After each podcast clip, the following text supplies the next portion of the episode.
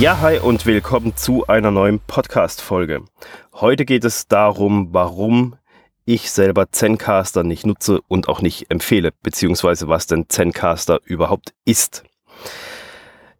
Geht es um Podcast-Interviews, taucht immer wieder die Frage auf, auch an mich gestellt. Zum einen, Dominik, kennst du Zencaster? Dominik, nutzt du Zencaster? Und auf Zencaster möchte ich an dieser Stelle einfach mal eingehen, weil ich diese Frage einfach immer wieder gestellt bekomme. Aber zunächst mal, was ist Zencaster überhaupt? Prinzipiell ist es von der Grundidee eine super Sache. Es ist eine browserbasierte Software zum Aufzeichnen von Audiodateien. Man registriert sich da, dann hat man einen eigenen virtuellen Meetingraum, wo man einem Interviewpartner einen Link schicken kann, dann kann der damit reinkommen und dann kann Zencaster, läuft in jedem Browser selbstständig und wenn man dann auf Aufzeichnen drückt, dann zeichnet Zencaster jedes Mikrofon zunächst lokal auf. Also es wird bei mir und bei dir lokal auf dem Rechner gespeichert. Und erst am Ende des Interviews wird es dann hochgeladen, die fertige MP3-Datei oder WAV-Datei wird dann ähm, in die Cloud von Zencaster hochgeladen, wo du dir das als Host dann runterladen kannst. Der große Vorteil dabei ist nämlich, dadurch, dass die Datei lokal aufgezeichnet wird, dein eigenes Audio wird bei dir lokal aufgezeichnet, kann natürlich mit einer wesentlich höheren Qualität aufgezeichnet werden, als wenn man dafür zum Beispiel Skype verwendet. Bei Skype ist es so, dass beide Tonspuren bei einem selbst aufgezeichnet werden, aber dadurch natürlich Skype die Audioqualität sehr stark komprimiert. Dasselbe ist bei Zoom.us ist es auch so. Ähm, dadurch hat man ein komprimiertes Audio. Das ist von der Qualität natürlich nicht so hochwertig, wie wenn Zencaster das lokal speichert. Ja, und somit ist es eigentlich eine super geniale Sache man braucht keine Software, kein nix. Es ist ein Add-on für, nee, ich weiß gar nicht, ob sogar ein Add-on benötigt wird. Nee, das installiert sich so im Browser. Man muss nur den Zugriff aufs Mikrofon gestatten und dann kann das lokal aufgezeichnet werden und übertragen werden und man hat eine sehr, sehr gute Audioqualität. Hört sich alles super genial an, aber warum nutze ich es denn dann nicht? Da ist das große, große Aber. Ich selbst habe Zencaster damals auch genutzt und auch viele andere Podcaster auch. Und wir hatten alle eine Riesenfreude dran, weil es einfach ein Meilenstein war in Sachen Audioqualität für das Aufzeichnen von Interviews übers Internet.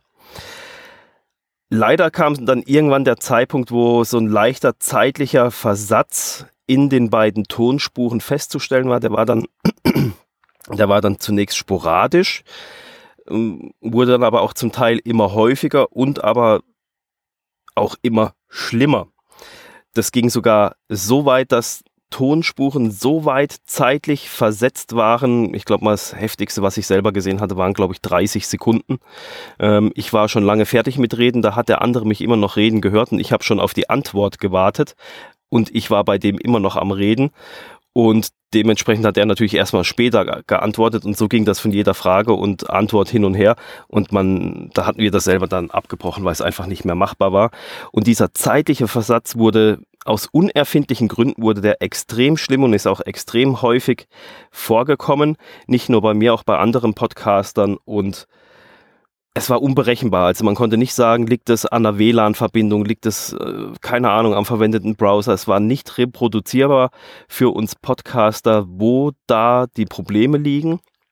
Zencaster hat es dann auch nicht geschafft, in ja, in relativ absehbarer Zeit dieses Problem zu beheben oder zu der Ursache auf den Grund zu gehen. Und somit war es einfach unkalkulierbar, gerade im professionellen Podcasting-Bereich ja, oder auch generell ist es ein No-Go, wenn man in, ein Interview kann man vielleicht mal absagen, wenn es einmal nicht funktioniert, aber wenn das reproduzierbar nicht funktioniert, dann kann man sowas einfach nicht machen.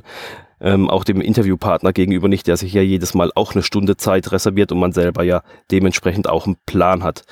Und somit wurde es einfach zum Lottospiel, ob Zencaster klappt und nicht und deswegen ja, sind da sehr, sehr viele äh, leider, ich, also ich auch äh, davon abgekommen, weil Zencaster das auch nicht ähm, hinbekommen hat, in den Griff zu kriegen, weil es einfach nicht, ja, nicht tragbar war. Und das ist auch der Grund, warum ich selber Zencaster nicht empfehle. Ich habe Klienten, die nutzen es sporadisch, da funktioniert es. Wobei ich da auch ab und zu so einen ganz kleinen zeitlichen Versatz feststelle, der aber für das normale Hören nicht ins Gewicht fällt. Also das hört man nur raus, wenn man wirklich sehr genau drauf achtet. Also äh, ist er immer noch so ein bisschen da. Da weiß ich auch, woran das liegen kann. Das ist auch okay. Aber es ist einfach für mich die, für mich und für viele andere war diese Erfahrung mit Zencaster so prägend. Und ich habe erst vor ein paar Monaten wieder gelesen, auch eben, häufig, sehr häufig funktioniert es, aber dann kam auch wieder in einer Podcast-Gruppe die Frage eben hier mit Zencaster, zeitlicher Versatz habe ich wieder, äh, ich habe es mal wieder probiert, hat nicht funktioniert.